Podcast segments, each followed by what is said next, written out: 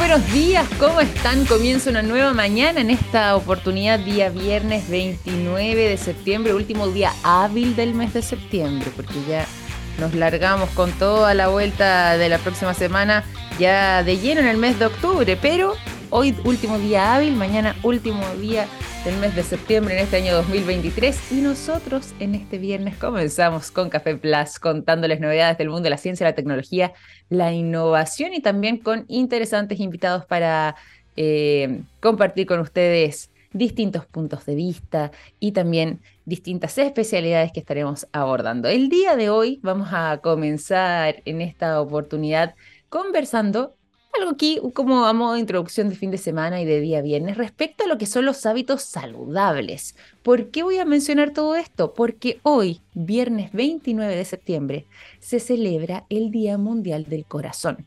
Así es, por ese motivo es que en esta fecha en particular no solamente recordamos y tenemos mucha más atención dentro de lo que son nuestros hábitos que pueden eh, proteger nuestro corazón, nuestro eh, sistema también eh, cardiovascular, sino que además eh, lo que puede contribuir esto en tener una mejor calidad de vida e incluso en extender la vida. Bueno, en esta fecha en particular, en el Día Mundial del Corazón, salen también distintos estudios y distintos informes cercanos a esta fecha con motivo justamente del 29 de septiembre. Y en este caso, eh, les cuento que hay informaciones muy interesantes de partida.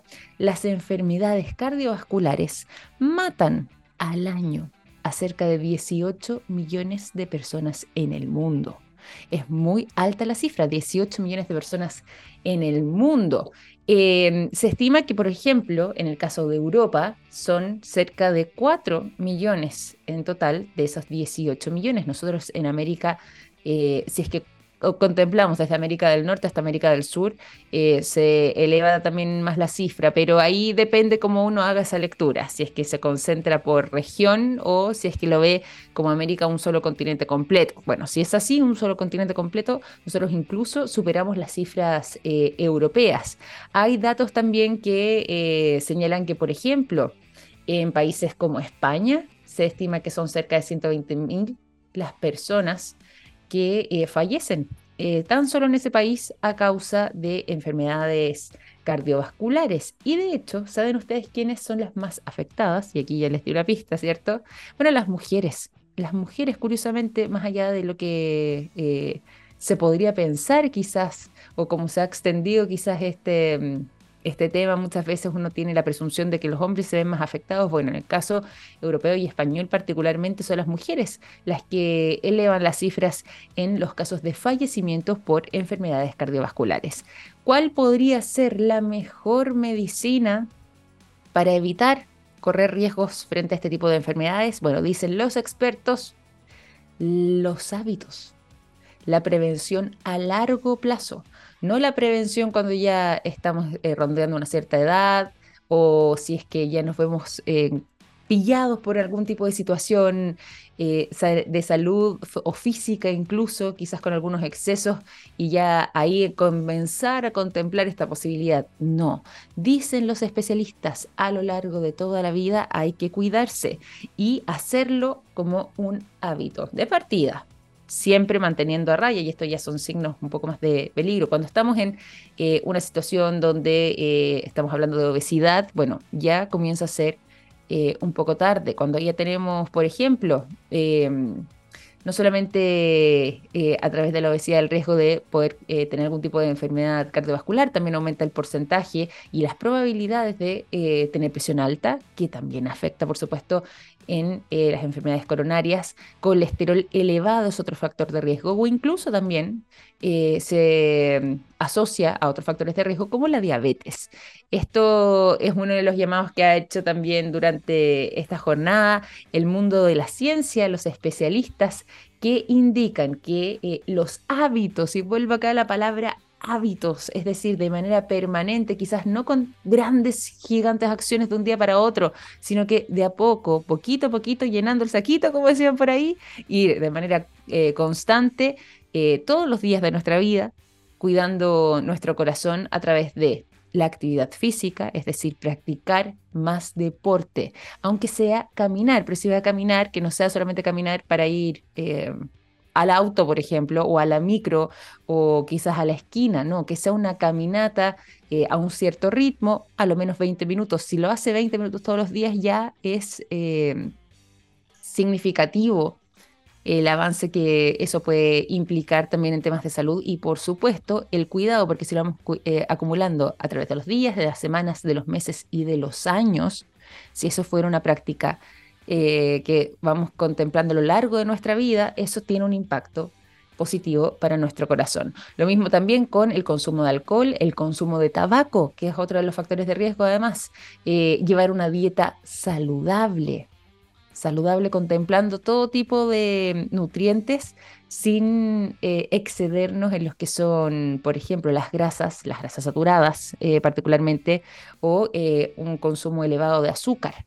También se pueden agregar otro tipo de factores, pero que pueden contribuir amigablemente, pero también dentro de los hábitos donde se hace un llamado importante es a consultar con los especialistas, hacer un chequeo de tanto en tanto, eh, dependiendo también de la edad, a nuestro corazón para saber cómo estamos nosotros en nuestra salud cardíaca y poder de esta manera también prevenir. Así que ya lo saben ustedes, hoy 29 de septiembre se conmemora a nivel internacional el Día Mundial del Corazón y los hábitos, vuelvo a la palabra hábitos, hábitos saludables vendrían siendo claves para poder tener una buena salud cardiovascular.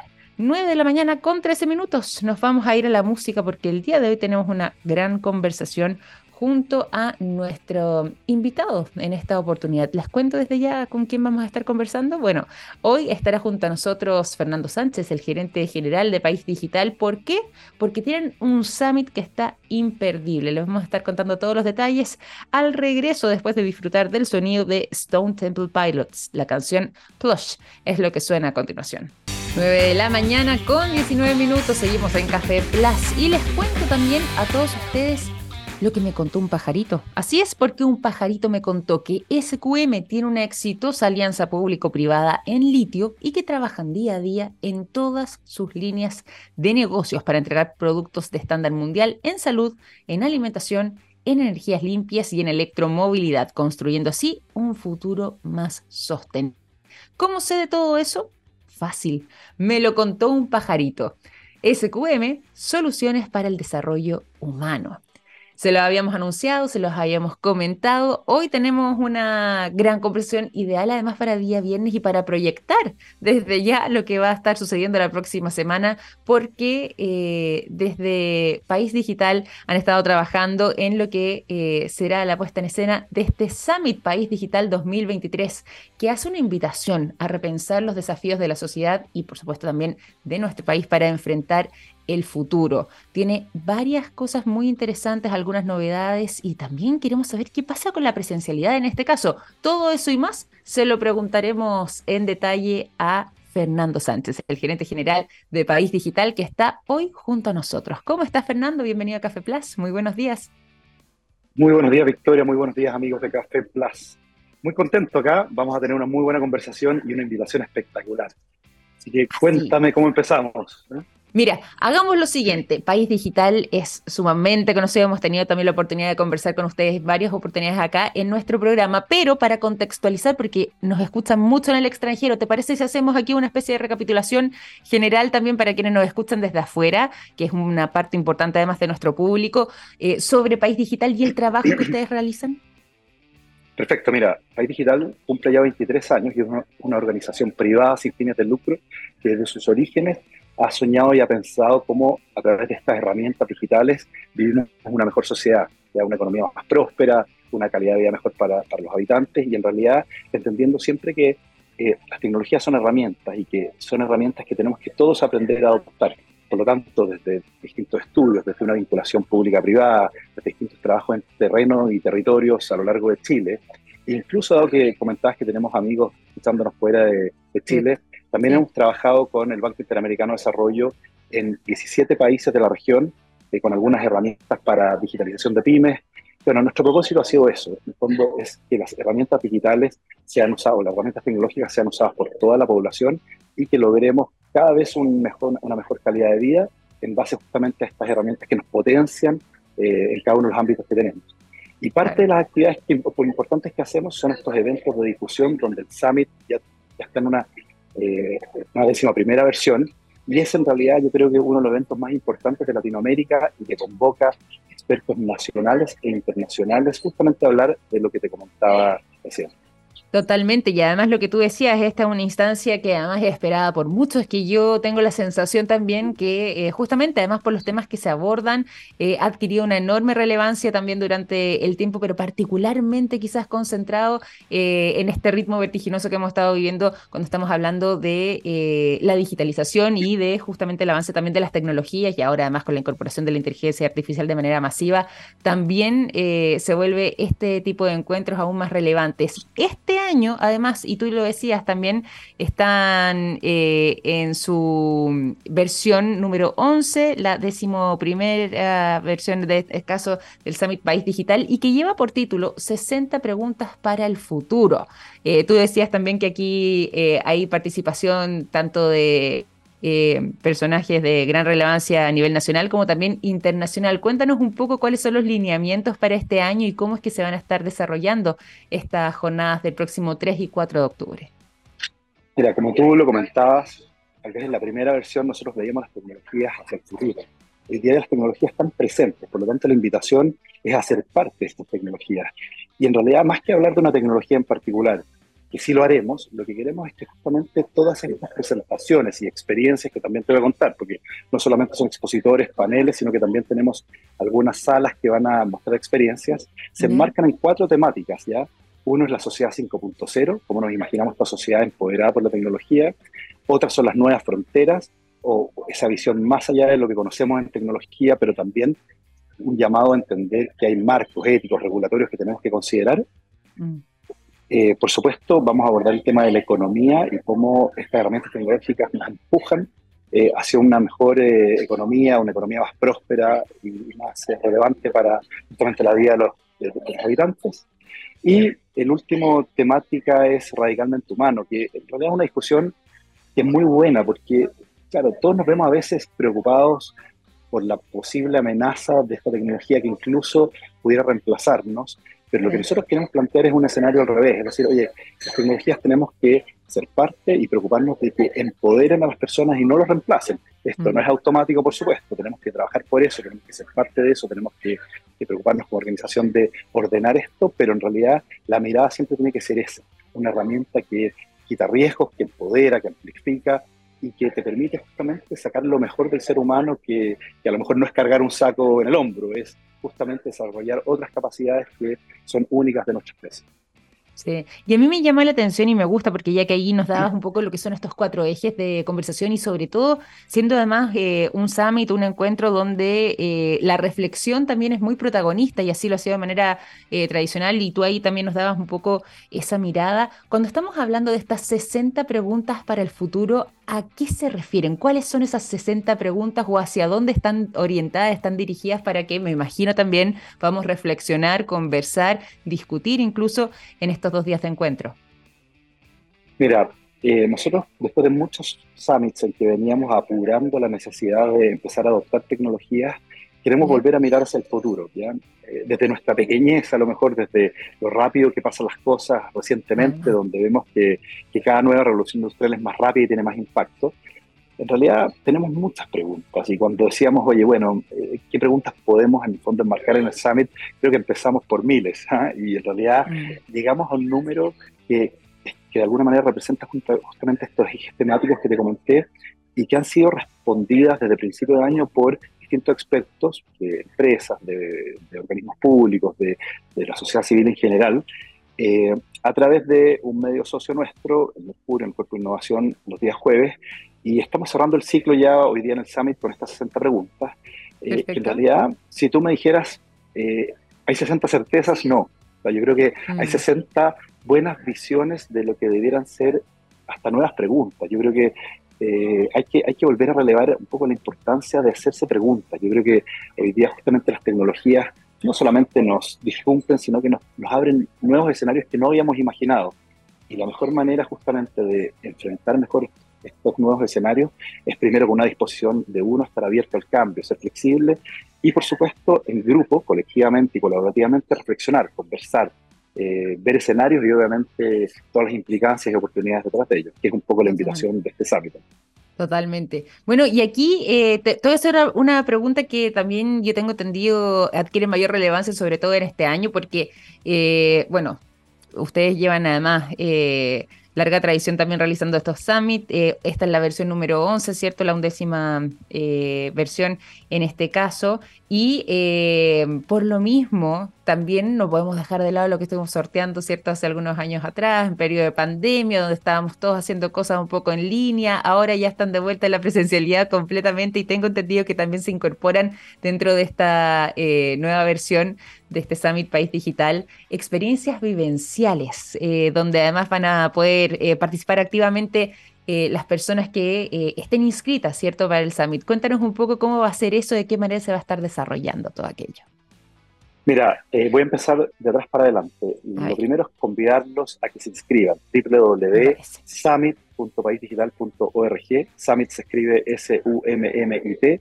Si no llegan por ahí, pueden entrar directamente por el sitio País Digital, que es www.paisdigital.org. Y ahí se podrán inscribir presencialmente o virtualmente. Hemos dispuesto bueno, hemos arreglado con muchos media partners eh, y distintos eh, medios la posibilidad de que la transmisión llegue en vivo a todo el país, preocupados de que, como decía cada amigo que no puede participar presencialmente, también nos siga en cualquier rincón de Chile, incluso en extranjero.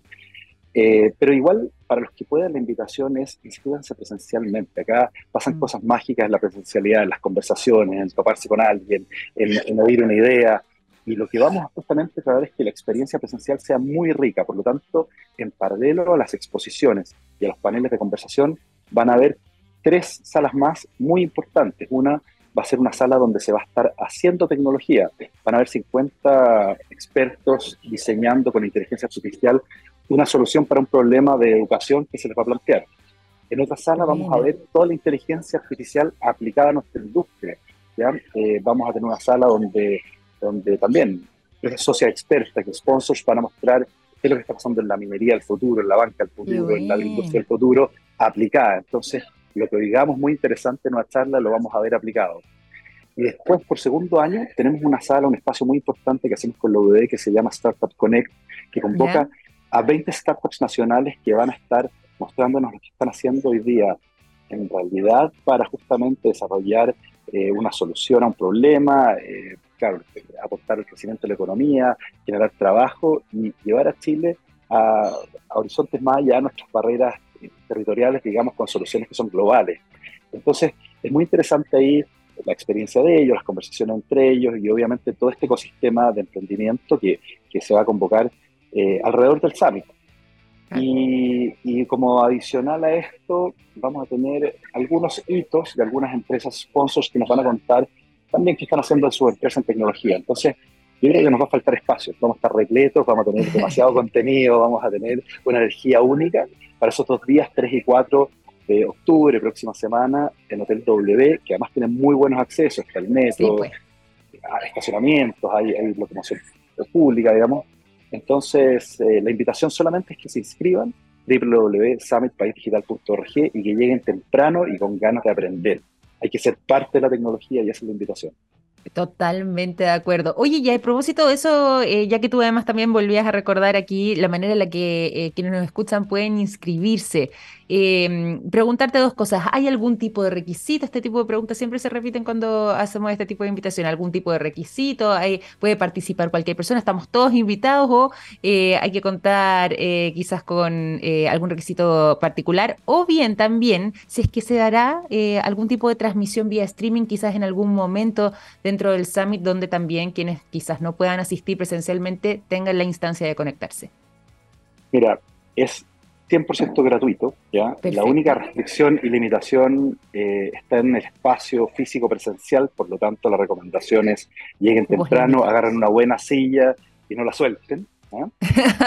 y, efectivamente vamos a transmitir por la página País Digital en vivo y por distintos media partners. Se va a transmitir por T13, por EMOL, eh, nos van a acompañar eh, distintos medios de comunicación, eh, prensa, radios, medios escritos. Ustedes también nos apoyan siempre y, les agradecemos. Así que van a haber distintos lugares donde van a poder ver, oír, pero la invitación es a los que puedan participar presencialmente del evento. Totalmente, totalmente. La idea es participar presencialmente, hay cupos limitados, así que es muy importante ahí no solamente la inscripción, sino que también llegar con tiempo, como decías tú, para poder eh, tener un buen asiento, pero además de eso, eh, bueno, si es que hay alguien que nos escucha desde quizás algún lugar eh, más remoto, desde regiones o incluso también desde el extranjero, pero este tipo de temas también les interesa, bueno, ahí está también parte de la transmisión que va a tener disponible País Digital para que ustedes puedan estar atentos además al Summit. Pero siempre yo recomiendo para este tipo de instancias, Fernando, yo creo que aquí vamos a estar de acuerdo en que no hay como el estar ahí en el momento, la presencialidad, poder conversar, poder compartir y además también poder tender redes. Estas son buenas instancias para conocer personas que están eh, de lleno involucradas en el mundo de las tecnologías, en este caso, eh, y que pueden ser una muy buena instancia para conocerse, para poder eh, generar contactos, poder tender redes, como decíamos anteriormente, y quizás el día de mañana incluso cambiar de perspectiva o de mirada o bien tender alguna oportunidad estratégica quizás. o de negocios en el futuro. Así que la presencialidad ahí se vuelve clave para poder generar. tú dijiste, tú dijiste algo que, es súper importante. ¿ah? Eh, bueno, muchas cosas dijiste, pero quiero hacer énfasis en algo. Eh, tú hablaste de la posibilidad de reinventarse, de aprender cosas mm. nuevas. Hoy día el mundo actual nos exige eso y nos invita de manera fácil a eso. Y yo creo que también van a encontrar este encuentro eh, muchas de esas ideas, muchas de esas oportunidades. Hemos visto casos notables de gente que, oye, llevaba muchos años de carrera en un tema A y que le interesaron materias digitales ahora. Oye, y hay cursos disponibles, hay posibilidades nuevas. Y lo mejor es que hay una demanda importante de talento hoy día digital y se van a requerir eh, habilidades de ciberseguridad y en, cuantas otras cosas que, que, podemos aprender a cualquier etapa de la vida. Hoy día tenemos una vida que nos permite estar activos durante un largo tiempo en la medida que nosotros vayamos en el fondo tomando estas oportunidades, aprendiendo cosas nuevas y perfeccionándonos. Así que la invitación también es a eso, asistir a este evento con una mirada de que oye, te queda mucha vida, aprende cosas nuevas y, desarrolla otras habilidades. Así que eso. Es verdad.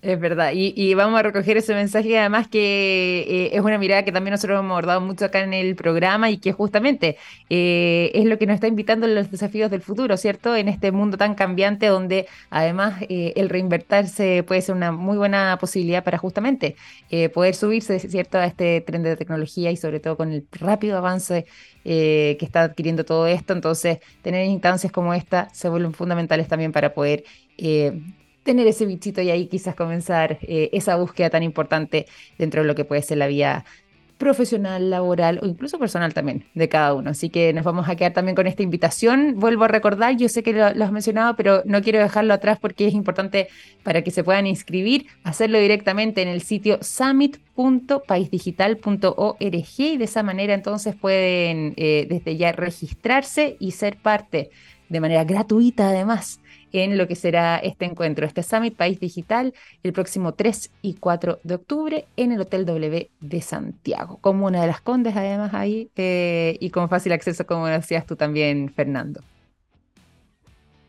Oye, exactamente, y agradecerte también por esta eh, conversación, desearles todo el éxito para que eh, sea eh, un encuentro maravilloso que además tiene, cierto, eh, esta mirada enfocada en las 60 preguntas para el futuro. Me imagino además lo interesante que va a estar. Vamos a estar participando nosotros también, acompañándolos y te quiero agradecer nuevamente por haber venido acá al programa a contarnos más detalles de todo lo que ya se está alistando para los próximos días poder desarrollar en la undécima versión del Summit País Digital. Muchas gracias, Victoria. Muchas gracias, amigos de Café Plus. Y bueno, los esperamos en el Summit. Ahí estaremos, pues Fernando. Muchas gracias a ti. Un abrazo grande, cuídate mucho. Un abrazo. Nos vemos. Chao, chao. Chao. Fernando Sánchez, gerente general de País Digital, contándonos todos los detalles de este summit que se viene imperdible 3 y 4 de octubre. Acuérdense, tienen que registrarse para poder ser parte eh, de esta de este encuentro de manera presencial. Nosotros vamos a continuar acá con la música, nos vamos a ir directamente al sonido de Foo Fighters. La canción Wheels es lo que suena cuando ya son las 9 de la mañana con 37 minutos. 9 de la mañana con 49 41 minutos, me está adelantando. Eh, seguimos en Café Plus, nos mantenemos en la misma hora, sí, 9 con 41 exactamente para irnos a las informaciones y contarles también a todos ustedes lo siguiente. Les quiero comentar respecto a eh, novedades que nos trae la ciencia respecto a Em, lo que ha sido un descubrimiento interesante y que viene a confirmar lo que había sido una teoría por mucho tiempo, pero que em, finalmente adquiere relevancia luego de que pudiera ser corroborado uno de los postulados más célebres también que realizó Albert Einstein en vida. Y eso daría cuenta de eh, la antigravedad que según Albert Einstein no existiría. Así es, hay un experimento que se acaba de realizar y que daría cuenta de que lo que Albert Einstein teorizaba respecto a la antimateria daría como resultado lo que él proponía, que eh, la antigravedad como tal no existía. Este que era uno de sus postulados de hace más de 100 años de, desde que él eh, comunicó y traspasó esta idea, o más bien propuso la teoría eh, general de la, relatividad, donde además se incorporaba todo esto y donde a través de lo que mm, él postulaba, que debido a las leyes de la física, la antimateria respondería frente a la gravedad igual que la materia, por lo mismo, no existiría la antigravedad, hay un estudio o más bien un experimento que realizó el Laboratorio Europeo de Física de Partículas, que ha logrado resolver o demostrar más bien que justamente eh, esta última cae hacia abajo con lo que responde de igual manera a la fuerza de gravedad. Y esto ya está haciendo eco a nivel internacional porque era algo que si bien eh, se podía quizás de manera matemática de alguna forma u otra corroborar, no había forma o no habían podido realizar experimentos fehacientes que dieran cuenta de aquello, hasta que finalmente eh, logran hacerlo directamente en Ginebra, como les decía antes, eh, de parte de investigadores del Laboratorio Europeo de Física de Partículas, y no solamente lograron eh, confirmar que no existe o no hay una antigravedad, sino que adicionalmente pudieron obtener como resultado que em, eh, dentro de lo que fue este experimento se puede contribuir o ayudar a explicar por qué da la sensación de que la materia salía perdiendo en el universo primitivo. Todo esto ya está dando la vuelta al mundo, ha sido parte de los temas también que he estado compartiendo durante las últimas horas la revista Nature. Hay quienes están suscritos, seguramente le habrá llegado también este artículo. Y eh, respecto a lo que les señalaba recién, porque se arrojan dos resultados muy relevantes dentro de lo que ha sido este experimento y esta investigación, se mm, eh, genera entonces acá la idea de que posterior a lo que fue el proceso de creación de nuestro universo y sobre todo el momento del Big Bang, se debiese haber producido cerca de un 50% de materia y otro tanto de esa materia, o más bien, eh, perdón, y otro tanto de ese porcentaje correspondería más bien a la antimateria, pero sigue siendo un misterio, y esto no se puede resolver a través del experimento, el por qué nuestro universo existe eh, en este una aparente ausencia de la antimateria. Eso todavía no lo hemos podido resolver del todo, pero me quedo con esa palabra, ¿ah? con aparente ausencia. No significaría que eh, no es tal vamos a ver ahí, porque eh, se cruza también, ¿cierto?, con lo que eh, les estábamos señalando, pero de todas maneras ha sido un experimento que ha tenido enormes coletazos en materia científica, que está siendo, como les decía, replicado y que viene a eh, corroborar entonces lo que Albert Einstein señalaba en una de sus posiblemente su teoría más célebre en realidad, lo que es la teoría general de la relatividad, donde se contempla entonces este tema, o más bien eh, se, se ahonda dentro de lo que podría ser esta teoría respecto a la antimateria, señalando entonces que no existe la antigravedad tal y como han podido corroborar a través de la experimentación desde este destacado laboratorio de Europa, conocido además también bajo la sigla de CERN, C-E-R-N, para quienes intenten eh, buscarlo y quieran conocer un poco más respecto a este trabajo. Otro dato adicional sobre la antimateria, eh, se supone, o más bien podríamos explicarla como, ahí sí, sería la gemela de la materia normal, aunque contendría algunas propiedades opuestas. ¿Cuáles vendrían siendo esas propiedades opuestas? Bueno, los antiprotones, que tendrían una carga negativa, a diferencia de los protones, que es positiva. Y además, cuando justamente la carga de los negativa eh, entra en contacto con la carga positiva, esta última, es decir, la carga positiva, se destruye. Esa es una de las diferencias esenciales entre la materia y la antimateria y justamente lo que vendría a caracterizarla además. 9,47 dejamos este relevante experimento científico que además viene a corroborar uno de los postulados más célebres de Albert Einstein y nos vamos a la música. Durante esta jornada de día viernes los quiero dejar con el, con el sonido de Red Hot Chili Peppers. La canción Fight Like a Brave es lo que suena a continuación. 9 de la mañana con 51 minutos, seguimos en Café Plus y les cuento lo siguiente. En SQM trabajan en innovación y en tecnología para crear productos de alto valor agregado desde Chile para el mundo. Así es, SQM es una empresa chilena con presencia global comprometida con la sostenibilidad y las comunidades. ¿Cómo es que sé de todo esto? Bueno, fácil, me lo contó un pajarito. SQM, soluciones para el desarrollo humano. Nos vamos a la información. Les quería contar algo que ha fascinado desde tiempos inmemoriales, ¿cierto?, a la humanidad cuando miramos hacia el cielo y bueno, por supuesto, además cuando hablamos de nuestros planetas, de quienes componen el sistema solar, eh, hay uno que llama la atención justamente por eh, quien lo acompaña, y no me refiero a sus lunas en particular, sino que me refiero a sus anillos. Así es, Saturno. Saturno que es uno de los planetas que causa más fascinación, que es más fácil incluso también para los niños de poder eh, identificar o incluso de dibujar, porque tiene, ¿cierto?, estos eh, anillos característicos y que em, desde hace mucho tiempo ha estado fascinando y llamando la atención, no solamente por esta eh, imagen, sino que justamente uno de los temas que eh, ronda de manera permanente, ¿cierto? Dentro de eh, diversas teorías y de diversas investigaciones tiene que ver con qué es lo que podría haber generado que Saturno, a diferencia de otros planetas, contenga estos anillos. ¿Cómo es que podrían haber evolucionado? ¿Cuál sería su origen? ¿Y por qué están ahí?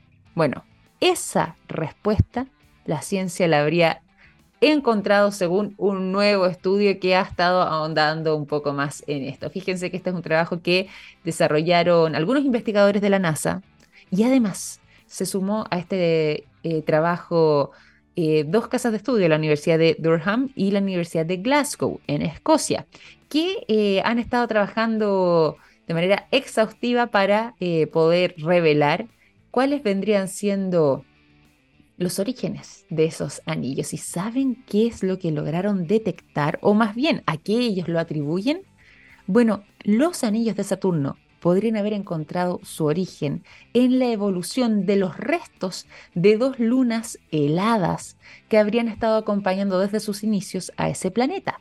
Estas dos lunas heladas, progenitoras podríamos decir además, colisionaron, chocaron y eso hizo que eh, se fragmentaran, se rompieran, generando esta verdadera órbita, ¿cierto?, de eh, fragmentos que están circulando, que se mantienen ahí alrededor de Saturno, hace ya aproximadamente unos cientos de millones de años atrás. Todo esto lo pudieron obtener además eh, generando algunas simulaciones, como decíamos antes, estos investigadores tanto de la NASA como de la Universidad de Durham y de Glasgow, que eh, a través de una especie de supercomputador lograron eh, simular cómo habría sucedido todo esto y por supuesto ir corroborando ¿no? las probabilidades de que eso haya ocurrido. Y fíjense que los resultados terminaron siendo bastante positivos. De hecho, además, agregan un dato importante. Yo les decía que estos podrían ser los fragmentos de estas dos lunas, ¿cierto? Que al chocar, al colisionar, terminaron rompiéndose. Bueno, los restos que no terminaron convertidos en anillos, es decir, que no están todavía orbitando a Saturno, también podrían haber sido eh, quizás los responsables detrás de eh, la formación de alguna de las lunas actuales de Saturno. Es decir, podrían haber contribuido también en ese proceso esos otros fragmentos que no quedaron, eh, siendo parte de los anillos. Y gran parte de las mediciones actuales, sobre todo aquellas de alta calidad que eh, ha logrado ofrecer la nave espacial Cassini sobre Saturno, que además ha pasado 13 años estudiando este planeta y también sus sistemas, podrían corroborar datos precisos de, ese, de esa teoría y también incluso pasar eh, a sumergirse dentro de lo que es eh, el espacio que quedaba, ¿cierto?, en, los anillos de Saturno para poder observarlos de mejor manera y poder también entender cuáles vendrían siendo sus componentes. De hecho, gracias a Cassini es que descubrimos que los anillos son prácticamente hielo puro, por eso hablábamos de dos lunas heladas porque eh, estarían conformados entonces estos anillos por hielo puro y han acumulado muy, pero muy poquita contaminación, afortunadamente, de polvo desde su formación hace cientos de millones de años atrás. Así que la NASA lo corrobora, también lo publicó además a través de sus redes sociales, a través de eh, su cuenta de Twitter particularmente y también siguiendo parte de lo que había sido el trabajo de Cassini desde el año 2013 aproximadamente, ya que nos venía entregando esta información fehaciente, aunque ya lleva 12 años. Eh, estudiando al planeta de los anillos como es Saturno y finalmente se logra corroborar también junto a estas dos casas de estudio a través de simulaciones que el origen de sus anillos podría entonces, vamos a decirlo todavía en teoría, pero lo más probable es que se hayan formado o se formaron más bien por el choque de dos lunas según este estudio. 9,57 con este dato. Despedimos este capítulo de Café Plus y les agradezco también por habernos acompañado durante toda la semana. El lunes nos reencontramos a las 9 en punto con más programa. Ahora sigan en sintonía a través de la transmisión de Radio TX Plus. Un gran abrazo, que estén muy bien, que descansen. Hasta el lunes.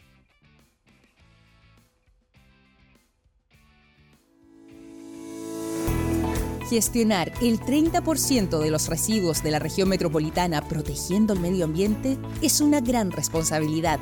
Llevarlo a cabo implementando tecnología e innovación es un compromiso. Operar bajo una política de puertas abiertas es nuestro sello. Consorcio Santa Marta es gestión sustentable